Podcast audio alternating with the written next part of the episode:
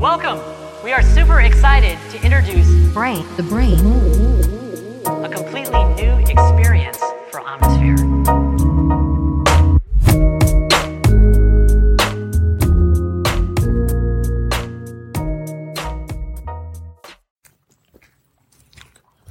Salut tout le monde.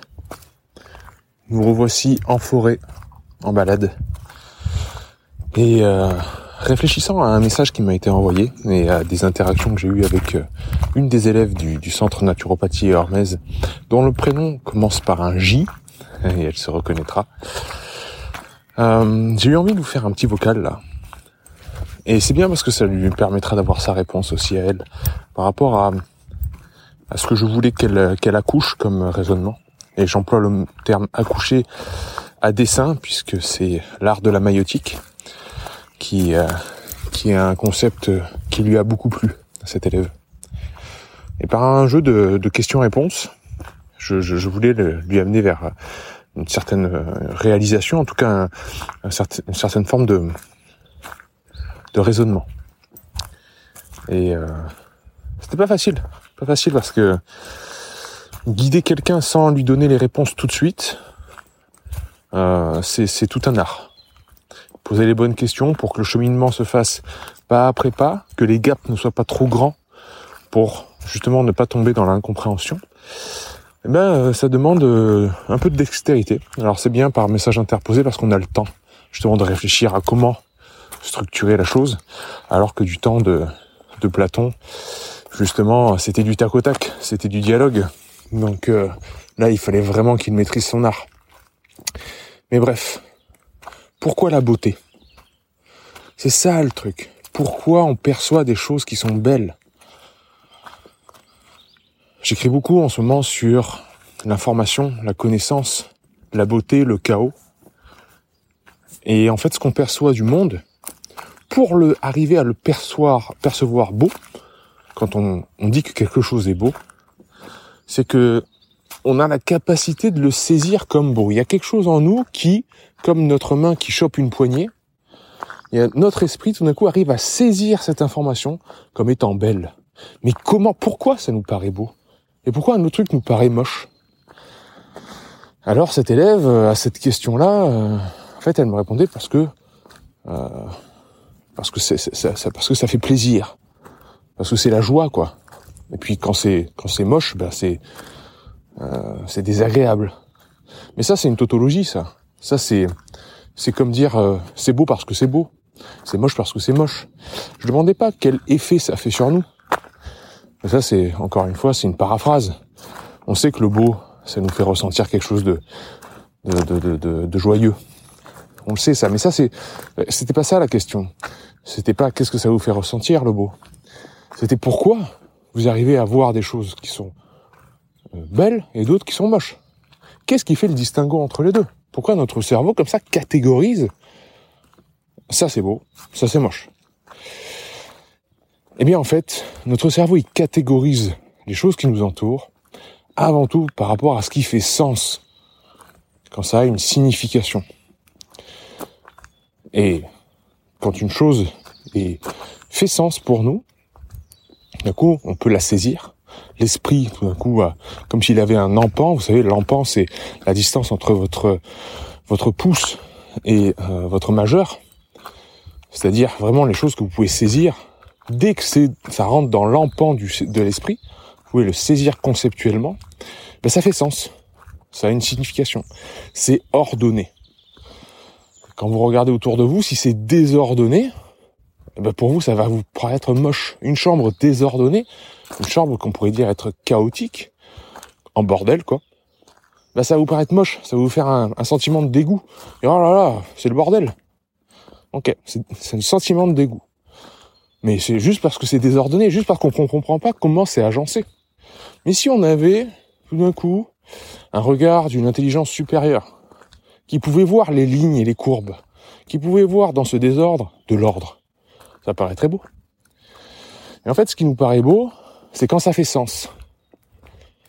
Et on s'est rendu compte dans les, dans les études de, en sciences cognitives que euh, le cerveau catégorise les objets d'abord euh, par comment on peut interagir avec. C'est-à-dire, si vous avez une bouteille d'eau en face de vous, avant que votre cerveau range cette bouteille d'eau dans la catégorie bouteille d'eau, il va le faire. Hein. Il va dire ça c'est une bouteille d'eau. Mais ça, ça va arriver après euh, la, la catégorie. C'est un objet que je peux saisir à une main. C'est plus intéressant, en tout cas c'est plus pertinent, c'est plus saillant, comme on dit en, en neurosciences. C'est plus saillant, c'est plus pertinent pour le cerveau de catégoriser en premier ce, cet objet comme étant un objet que je peux saisir à une main. Un objet euh, que je peux tourner, renverser, mettre dans ma poche. Ça, ça rentre en premier dans la catégorie. C'est, en tout cas, c'est une première catégorie. Plus importante que savoir si c'est un objet euh, fait de plastique qui contient de l'eau. Ça, c'est secondaire. Ok? Donc d'abord, ça doit faire sens. Il catégorise comme ça. Est-ce que je peux saisir l'information qui est devant moi?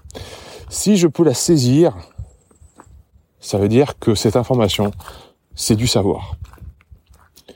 Là, on passe à une étape supplémentaire. Le savoir, c'est une information qui est ordonnée, catégorisée, rangée dans un tiroir de notre cerveau.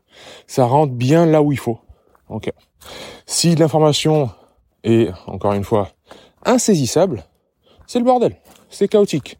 C'est un dialecte euh, incompréhensible. Bah, ça nous paraît moche. C'est quoi ce truc Une euh, musique cacophonique dont on voit pas les harmonies. Bah, c'est moche pour nous. Une peinture qui n'a aucun sens. typiquement de l'art moderne. je rigole. Mais généralement un truc où, quand on est devant une œuvre d'art qui pour nous ne fait aucun sens, on voit juste euh, un, des, couleurs par-ci par-là et on voit pas l'intérêt, on dit c'est moche. On dit ouais, ça me plaît pas. J'ai une forme de dégoût quand je regarde ça. Quand par contre, c'est un truc vraiment très beau, c'est parce que ça fait sens pour nous. Ça peut être très réaliste, certes, mais il y a aussi des choses qui sont pas réalistes, qui font sens pour nous. La nature, elle fait profondément sens pour nous. Quand on la regarde, on voit des choses qui sont ordonnées, qui sont belles. Donc, le beau, la beauté. Pourquoi la beauté? C'est parce que ça fait sens. C'est un savoir qui est bien rangé en nous. Comment on en fait une connaissance de ce savoir-là? On passe par l'action, on passe par l'expérience. C'est par le prisme de l'expérimentation, de l'action incarnée dans le monde, qui est énactée, que tout d'un coup, on va faire passer du savoir à la connaissance, c'est-à-dire un savoir que l'on peut utiliser dans le monde réel, qui est passé au crible de l'expérience. Si le savoir, il reste du savoir, il est rangé dans un fond de notre cerveau, point barre. Et tôt ou tard, s'il n'est pas utilisé, ça va retourner de l'information. Il va rétrograder à, l'étape précédente. On va en perdre le sens. Eh, parce que le sens, il faut qu'il soit exploité. S'il est exploité, on peut le réutiliser, c'est de la connaissance. Et après, enfin, le dernier moment, quand cette, connaissance, elle est vraiment belle, pour ça qu'elle nous émeut. C'est ça que je fais un, lien très fort entre la perception de l'information, notre façon de l'utiliser et d'interagir avec le monde, et vraiment pourquoi on trouve des choses qui sont belles. Et vous avez la même, le même sentiment de, de joie. Là encore, j'utilise le mot joie avec dessin, et la personne, l'élève, en question saura pourquoi. Mais cette joie là, elle est très en, quand vous voyez une chose qui est belle, elle est c'est très en lien, enfin en tout cas le sentiment est très proche avec la joie de comprendre quelque chose, de connecter les points, connect the dots comme disaient les Anglais. Quand tout d'un coup ça fait eureka en nous, ah ouais, je comprends. Et là c'est joyeux, c'est beau. On a envie de dire que c'est beau, mais on se dit mais pourquoi j'ai envie de dire que c'est beau? C'est beau de comprendre, donc on le dit pas. Mais au fond de nous, c'est pareil. On voit la beauté là, la beauté de la compréhension. Et dans les prières bouddhistes, on dit Om Shanti, Shanti, Shanti. Shanti, c'est pour la paix.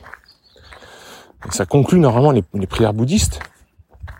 Et le poète T.S. Eliot, dont j'ai souvent parlé sur ce podcast, avait bien traduit Shanti, Shanti, Shanti par l'apaisement qui vient de la compréhension.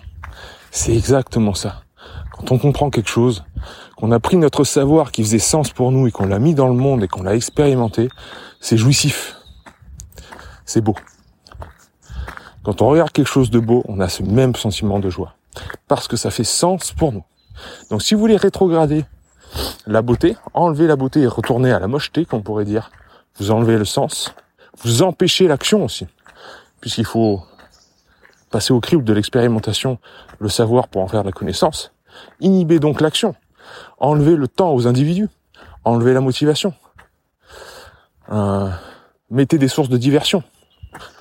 Et ils ne pourront plus avoir le temps et l'attention pour mettre leur savoir en action.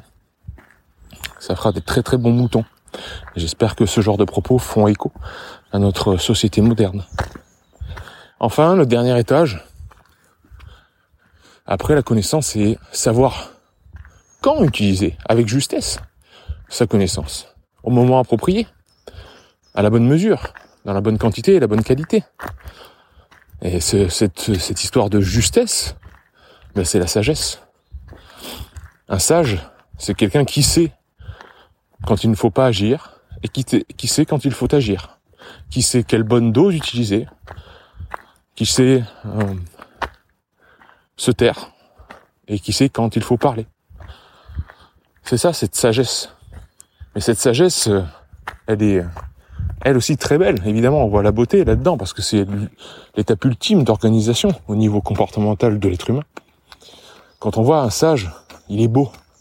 Même s'il est en surpoids, même si euh, physiquement il est pas beau, par son attitude sage, il nous paraît beau, il nous paraît rayonné, rayonnant. Parce que, euh, encore une fois, tout fait sens chez lui. Le sens est parfait. C'est juste. Donc là, on a encore un lien très fort avec la beauté. Information, savoir, connaissance, sagesse. On passe de la, de ce qui est moche, ce qui est pas terrible, quoi, en termes d'appréciation esthétique, à la beauté la plus pure, la sagesse. Voilà mes amis, les réflexions du jour par rapport à, à comment notre cerveau saisit tout ça. Pourquoi il y a des choses qui voient jolies, d'autres qui voient moches. Et euh, j'espère que j'aurai répondu à la question de ma chère élève que j'aime tant. Je vous embrasse tous. Bye bye.